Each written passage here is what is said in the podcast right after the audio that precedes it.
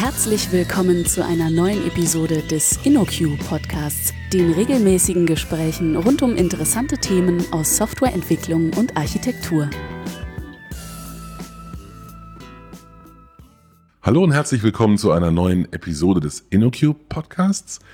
Heute ist mein Gast John Paul Bader und unser Thema ist Metrics Driven Development. Hallo John.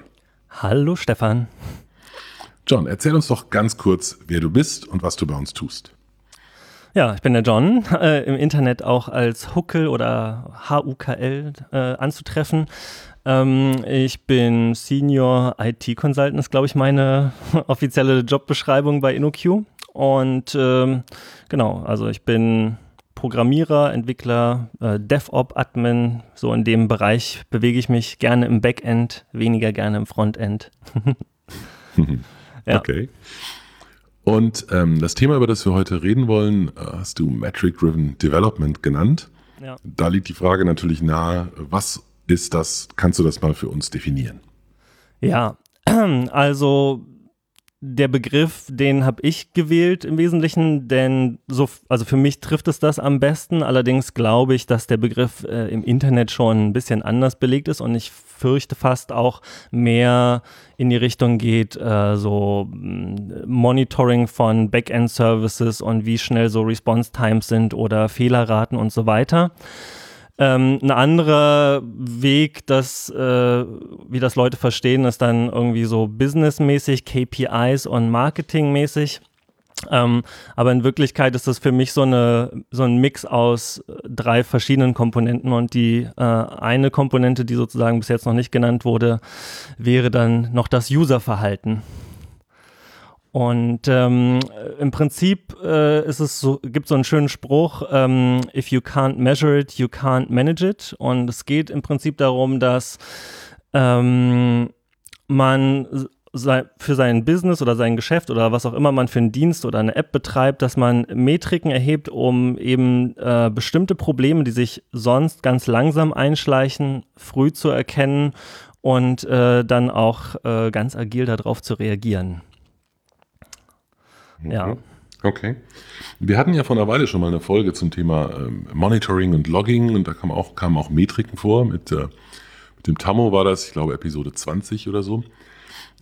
Kannst du das nochmal ein bisschen abgrenzen? Ist das, also reden wir jetzt heute auch über, über Monitoring-Tools im, im Backend, über den Elk-Stack oder was auch immer die aktuelle Nachfolgevariante davon ist, oder reden wir über was anderes?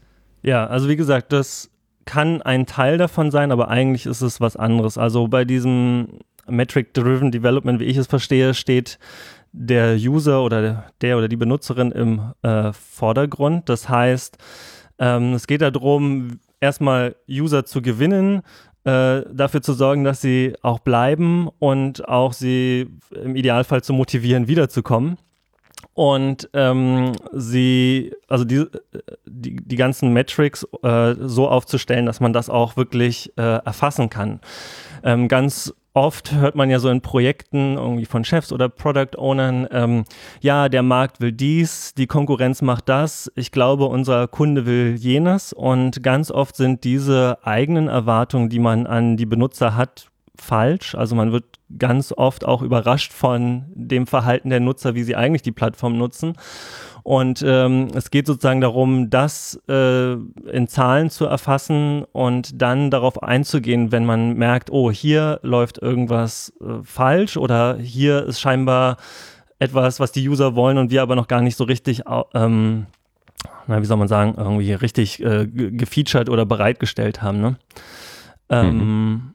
Ja, und die Idee ist dann eben, äh, wenn man diese ganzen Metrics hat, dass man dann auch entsprechend auf äh, sowas schnell eingehen kann. Und ein Beispiel vielleicht dazu, ähm, um, das nehme ich jetzt mal ein kleines bisschen vorweg. Ein, eine Metrik ist eben so der sogenannte User Funnel oder Conversion Funnel ja, wo man sehen kann, was die User so machen auf der Webseite und wie sie vielleicht auch äh, das Produkt erfahren und jeder einzelne Schritt wird dann getrackt und ähm, ich war mal in einem Projekt, da kam dann der Business Analyst äh, zu uns und meinte, ja, hier in Schritt drei beim Laden unserer Application haben wir seit dem letzten Deployment oder dem letzten Release drei Prozent weniger User, die durch diesen Schritt durchkommen. Und der hat uns so lange genervt, bis wir rausgefunden haben, was an unserem letzten Release das verursacht haben könnte und dass wir es, bis wir es gefixt haben. Weil wenn man eine größere Useranzahl hat, dann sind 3% potenziell ziemlich kritisch. Ne? Mhm. Ja. Okay. Okay, das heißt, wir fokussieren uns sehr stark auf den, äh, auf den Benutzer bei dem, worüber wir heute sprechen. Mhm. die, wir fokussieren uns auf die Interessen des, des Benutzers oder des Kunden oder des Users. Ähm, das finde ich gut. Ähm, kannst du ein bisschen erklären, wie man da vorgeht, wenn man das in den Mittelpunkt stellt? Mhm. Also ähm, in dem Projekt da im Speziellen war es so, aber ich, es gibt viele solche Berichte auch von erfolgreichen Firmengründungen von so One-Man-Shows, die das im Prinzip genauso aufgezogen haben. Und zwar äh, kann man ganz früh anfangen, bevor es überhaupt wirklich ein Produkt gibt, mit sogenannten Paper Prototypes. Das haben wir auch gemacht. Das heißt, es gab in dem Fall eine Idee für ein Spiel, für so eine App im App Store. Aber bevor das Spiel überhaupt eine Zeile Code bekommen hatte oder ein digitales Design, haben Leute tatsächlich äh, also Paper Prototypes gemacht und haben User, also äh, Leute eingeladen und haben das so mit den äh, diese, mit diesen Paper Screens quasi durchgesprochen und überhaupt, um überhaupt dafür ein Gefühl zu bekommen, ob da ein Interesse besteht oder ob die Leute das Konzept verstehen. Was ich damals auch überraschend fand, dass man wirklich so früh anfangen kann, aber es war halt gleich von Anfang an, äh, wurden diese äh, User-Tests dann ausgewertet und geguckt, ob das irgendwen angesprochen hat. Ne? Ähm, Mhm. Dann gab es noch Click-Dummies als nächsten Zwischenschritt und bevor überhaupt das Team so aufgebaut wurde, also mit Backend- und Frontend-Entwicklern und Designern und was nicht alles, wurden sozusagen noch die Click-Dummies gebaut und auch wieder durch User-Tests geschickt und geguckt, ob die User verstehen, was man von ihnen will oder ne, äh, also ob sie mit der Benutzung klarkommen. Und ähm, dann, wenn sozusagen die, wenn der Prototyp gebaut wird, also die echte App vielleicht oder der erste Wurf für die App, auch da wurde bei uns dann schon ähm, Metrics eingebaut und ein essentieller Bestandteil ist dieser Conversion Funnel. Und für Leute, die das noch nie gehört haben oder sich nichts darunter vorstellen können, das ist wirklich, ähm, wenn man eine Webseite lädt oder wenn man eine Applikation startet, dann gibt es in der Initialisierung einfach verschiedenste Schritte. Ja? Also erstmal wird das HTML ausgeliefert oder die GUI geladen, dann muss mit dem Server gesprochen werden, um die Userdaten zu laden und je nachdem, was dann für Userdaten kommen und welche Mondphase gerade ist, äh, muss man vielleicht noch was anderes nachladen, ja. Ähm, und dann ähm, ja, gibt es eben verschiedene Schritte in der Initialisierung. Dann gibt es die Interaktion mit dem, also vom User, der dann vielleicht das Spiel startet und eine Runde spielt oder in der App, wenn es ein Webstore ist, anfängt nach Artikeln zu suchen, ja. Und dann der nächste Schritt ist, es wird was gefunden, was macht der User dann oder die Userin? Klickt der auf ein Produkt oder bricht der ab, ist er dann weg, endet da der User-Funnel, ne? Und die ähm, das ist, Funnel ist wie so ein Filter, das heißt, am Anfang kommen vielleicht 100 User, die schaffen den ersten Schritt und dann bei Schritt zwei, wo vielleicht irgendwelche Werbung nachgeladen wird oder die Userdaten, das dauert bei manchen vielleicht aufgrund der Internetverbindung schon zu lange und man verliert 2%, dann hat man nur noch 98% und mit jedem Schritt werden es prinzipiell immer weniger. Und ähm, das bauen wir oder das hatten wir da auch gleich von Anfang an eingebaut, sodass man sieht, wo quasi unsere Probleme in der Usability oder auch in der Technik sind. Wenn zum Beispiel das Backend einfach zu langsam war, um bestimmte Daten zu liefern und die User dann schon die Geduld verloren haben, äh, dass man das sofort sieht. Ne? Mhm. Also ich kenne das jetzt, den Begriff und die, und die Vorgehensweise vor allem aus unseren E-Commerce-Projekten, wo es halt typischerweise darum geht, wie viele Leute haben dann tatsächlich, äh, was weiß ich, den, äh, den von der Produktsuche aus tatsächlich sich den nächsten Schritt in den Bestellprozess reingehackelt und wie viele haben den Bestellprozess dann tatsächlich abgeschlossen. Mhm. Aber so wie du es jetzt sagst, äh, ist es ja noch viel allgemeiner und würde sich nicht nur auf so, sagen wir mal, businessorientierte, vielleicht vom Marketing getriebene Dinge das ist vielleicht ein bisschen unfair. Auch das ist natürlich eigentlich technisch. Ja. Meine Frage muss ich umformulieren. Was ich meine ist, ähm, also Conversion Funnel assoziiere ich immer automatisch mit, äh, mit so einem typischen Bestellprozess im E-Commerce. Aber so wie du es gerade dargestellt hast, ist es ja sehr viel allgemeiner und könnte im Prinzip auf jede beliebige Stelle einer Anwendung oder einer App oder einer Website, was auch immer wir haben. Absolut, bezogen. genau. Richtig? Ja. Okay. Und es war auch wirklich so, ähm, man liest das auch ab und zu so, dass jede Millisekunde zählt äh, bei der User Conversion, also im Sinne von der, der oder die Userin lädt die App oder die Webseite und bleibt dann auch und wird zum Nutzer, äh, zum Aktiven.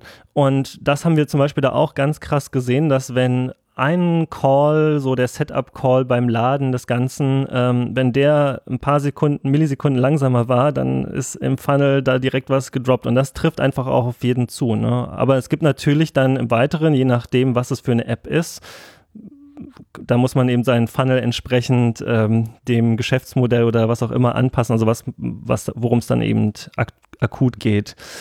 Im Webshop ist es ganz straightforward. Wir haben in dem Fall so ein Spiel gemacht, ähm, wo dann auch getrackt wurde, wie viele Runden derjenige gespielt hat und wie viel Leben er verbraucht hat und wie viel Geld ausgegeben mhm. wurde. Also irgendwann mhm. geht es natürlich auch ums Business und um die sogenannte Buyer Conversion. Mhm. ähm, also Nutzer zu zahlenden Nutzern zu machen. Aber das ist dann auch nur ein Teilaspekt davon. Okay. Wenn du sagst, dass man damit sehr früh anfängt, wie, wie muss ich mir das in den ganz frühen Phasen vorstellen? Entwickelt man den, den Funnel oder das Modell oder wie immer man das nennen will, parallel zur Anwendung oder macht man erst die Anwendung und überlegt sich dann, was man genau da als Metriken herausziehen will? Also wenn man wirklich das ganz früh startet und auch noch kein anderes Projekt vorher vielleicht so gemacht hat und keine Ahnung hat, dann ist das natürlich auch so ein bisschen experimentieren. Also auch in der Firma äh, war das am Anfang noch nicht alles natürlich sofort äh, auf Anhieb richtig, aber ich würde es auf jeden Fall parallel machen und ähm, man kann immer noch neue Schritte im Funnel hinzufügen. Ähm, aber so die, die wichtigsten Schritte, die sollten, finde ich, schon gleich von Anfang an drin sein, weil selbst in so einer Soft-Launch-Phase oder selbst wenn die Firma das nur intern testet, sind die Daten einfach sehr viel wert. Mhm. Okay. Ja.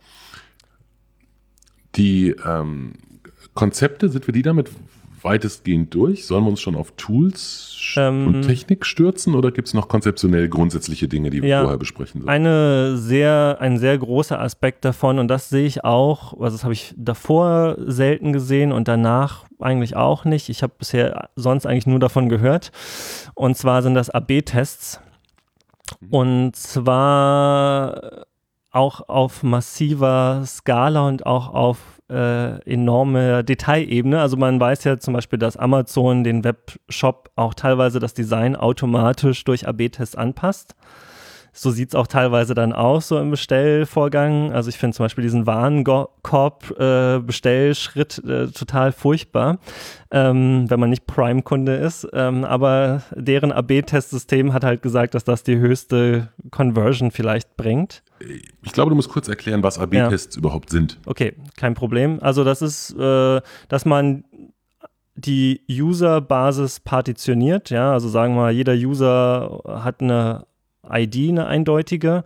Und man kann jetzt mit Modulo 2 oder was auch immer, äh, kann man die Userbase in, sagen wir mal, erstmal zwei Teile teilen. Und die Userbase A bekommt die Webseite oder die App so, wie sie jetzt aktuell released ist. Und dann die Userbase B, die andere Partition, bekommt eine leichte Variante davon, also wo vielleicht ein Button größer ist oder an einer Position oder wo ein Feature anders funktioniert oder eine andere Konfiguration für Preise oder was auch immer dahinter steckt.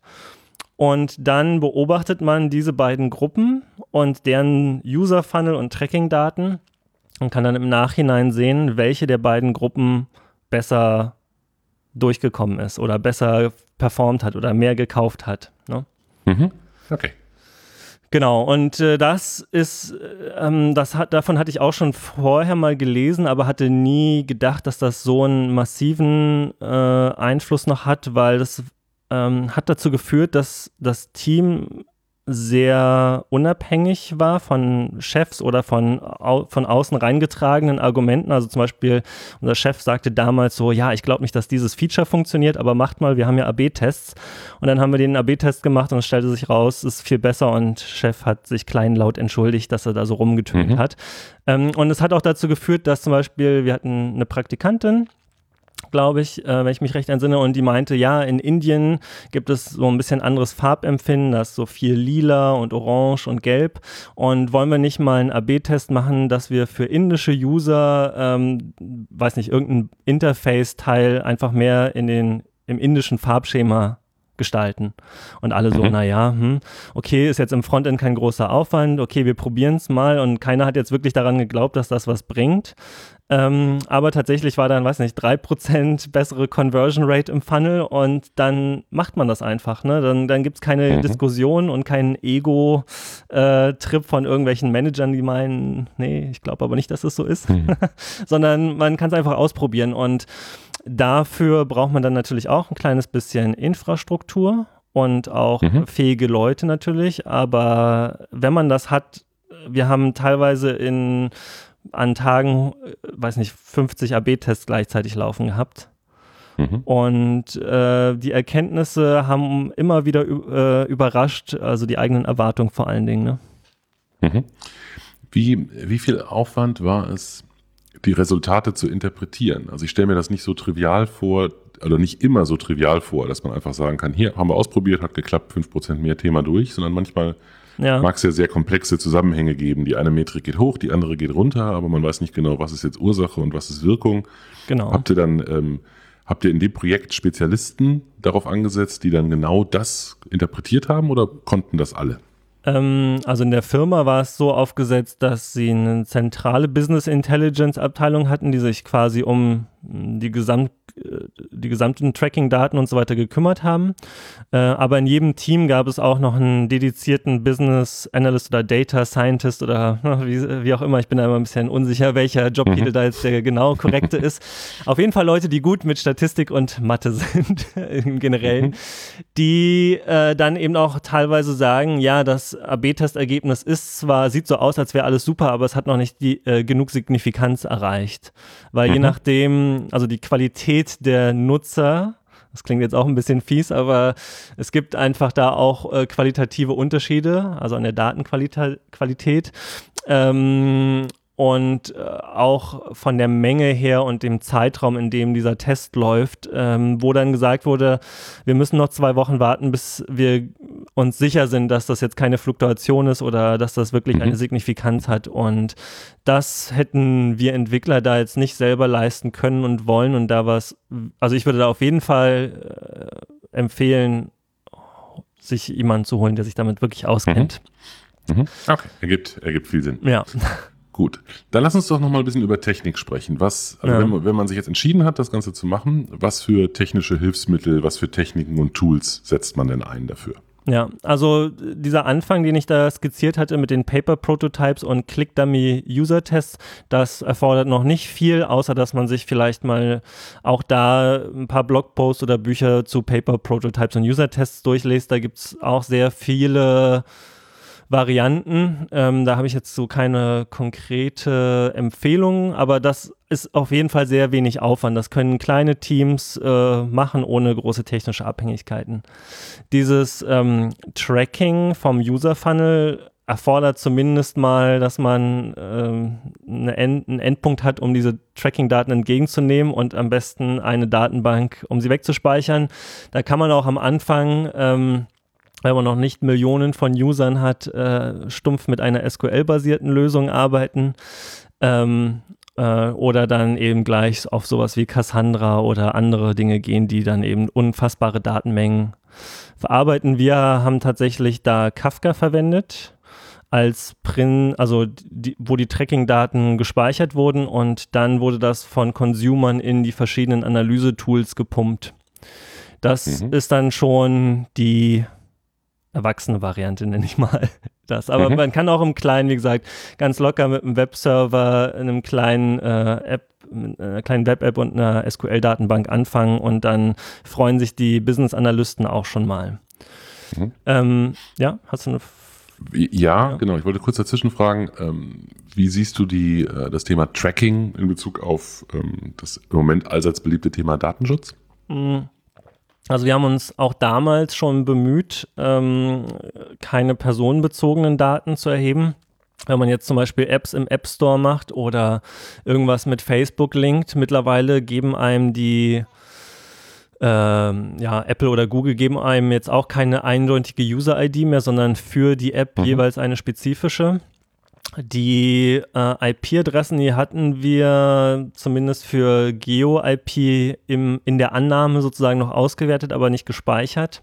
Aber klar, äh, heutzutage müsste man dann natürlich noch seinen ähm, entsprechenden Disclaimer mit irgendwo hinpacken. Ähm, mhm. Allerdings sind diese ganzen Tracking-Mechanismen auch wunderbar ohne personenbezogene Daten möglich. Klar ist das für die äh, Business-Analysten oder die Marketing-Leute extrem interessant, was das für eine Person ist, wie alt die ist und, ne?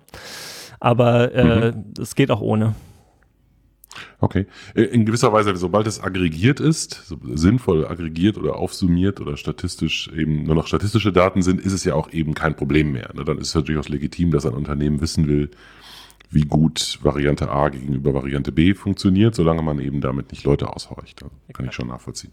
Das war okay. aber früher tatsächlich, als bei Facebook gerade und so noch dieses Bewusstsein nicht da war, ähm, das war auch sehr erschreckend, dass, äh, also ich war damals schon sehr erschrocken, was da eigentlich äh, für Profiling möglich wäre. ähm, okay. Glücklicherweise gibt es ja jetzt diese EU-Regelung, um allen mal zumindest das wieder ins Gedächtnis zu rufen. Moment mal. Mhm. Ja. Okay.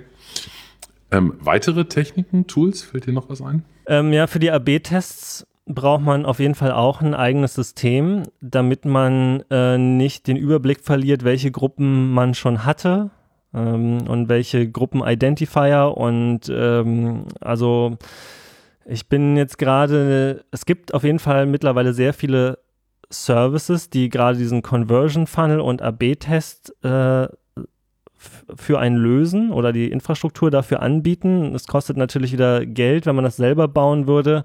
Auch da kann man ganz simpel erstmal anfangen mit einer SQL-Datenbank und ähm, sozusagen nur die AB-Testgruppen in die Tracking-Datenbank schreiben und in die AB-Test-Datenbank, äh, was dieser AB-Test ist und so weiter und so fort und zu welchem Produkt er gehörte oder zu welchem Feature. Mhm.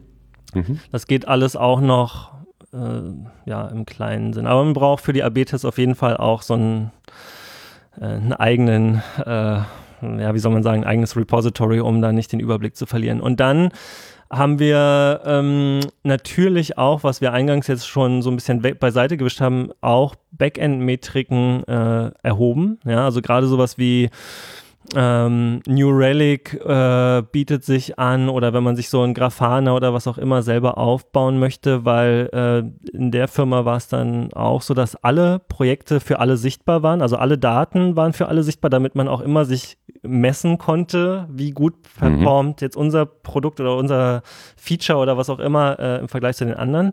Und gerade weil wir da gesehen haben, dass teilweise Millisekunden zählen, ähm, gab es natürlich auch immer so Backend-Monitoring, wo wir dann gesehen haben, ah, diese Transaktion oder dieser Call, der ist jetzt plötzlich nach dem letzten Deployment langsamer geworden. Oder auch Error-Tracking, ja. Ähm, selbst die kleinsten Errors, wenn die sich so mitschleifen und keiner sich drum kümmert, weil man denkt, ach ja, das sind jetzt nur 0,5 Prozent der User. Das sind vielleicht die 0,5 Prozent bezahlenden User. und mhm. ähm, genau, also da äh, das also die ganzen äh, Funnels und so weiter, die ersetzen natürlich nicht das klassische Monitoring und sollten da auch mit einfließen. Mhm.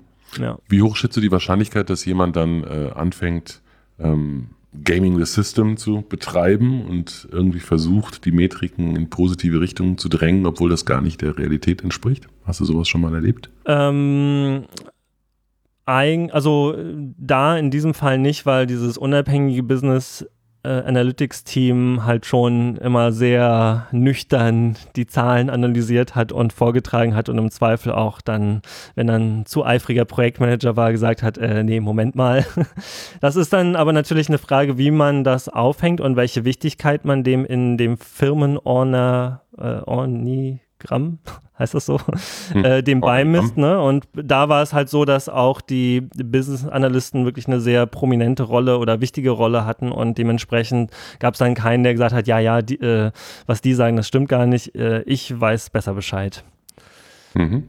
Ja, insofern, okay. ich habe es noch nicht erlebt. Klar, äh, könnte ich mir gut vorstellen, dass es in weniger ähm, gut organisierten Teams dann auch solche Tendenzen geben könnte. Aber dann lügt man mhm. sich halt in die eigene Tasche. Das, ja. Ähm, siehst du eine, siehst du ein Problem darin, wenn man auf der einen Seite modularisieren möchte, also unabhängige Teilteams haben möchte, die autonom agieren und gleichzeitig aber übergreifend vielleicht solche Metriken erheben will? Oder würdest du die Metriken dann auf die einzelnen Teams verteilen und es später aggregieren? Also ähm, in dem Fall war es jetzt so, und das fand ich schon auch sehr gut, äh, das war, es gab ein zentrales Team, was die Infrastruktur bereitgestellt hat und eine Reihe von Funnel-Tracking-Calls äh, sozusagen global galaktisch definiert hat. Und dann konnte jedes Team selber für das individuelle Produkt noch ganz viele andere Tracking-Calls und Funnel-Calls dazu definieren. Aber sozusagen mhm. das, um es, um die Teams so ein bisschen vergleichbar zu halten, gab es ein Set von ähm, äh, Calls, die alle implementieren mussten, gleich von Anfang an. Aber das war auch so ziemlich das einzige äh, äh, Dogma oder wie auch immer, was äh, alle machen mussten. Und ansonsten gab es eben viel Freiheit und die Leute konnten auch ihre eigenen Consumer und ihre eigenen Auswertungen schreiben. Nur wenn man dann zu euphorisch war mit einer Metrik, dann kam vielleicht nochmal das große Business Analytics Team und hat nochmal prüfend drauf geschaut. Mhm. Aber ähm, das hängt ein bisschen von der Firma ab und ob man jetzt ein großes Produkt äh, entwickelt und das schon über zehn Jahre oder so oder ob man viele unterschiedliche Produkte macht oder ob man, in dem Fall war es eben eine Spielefirma, die viele Spiele gemacht hat und deswegen viele Teams parallel hatte. Mhm. Ähm, mhm. Das kann ich jetzt nicht so generalisieren, aber es macht auf ja. jeden Fall Sinn, wenn es unterschiedliche Teams gibt, äh, zu versuchen, eine Vergleichbarkeit herzustellen auf einem simplen Level. Mhm. Okay. Ähm, dann lass uns doch nochmal auf den Punkt kommen, warum man das Ganze eigentlich tut. Was siehst du denn als die Vorteile von diesem Ansatz? Ja, also zum einen ähm, würde ich sagen, dass das wirklich agile Softwareentwicklung ermöglicht, weil wir wissen ja alle, viele reden von agiler Entwicklung oder Management, äh, keiner tut es. Äh, die meisten denken ja, sie sind schon agil, wenn sie in der Lage sind, in einem Jira die Tickets hoch und runter zu schieben und zu priorisieren, aber eigentlich geht es ja auch darum, wirklich eben dynamisch auf Dinge zu reagieren.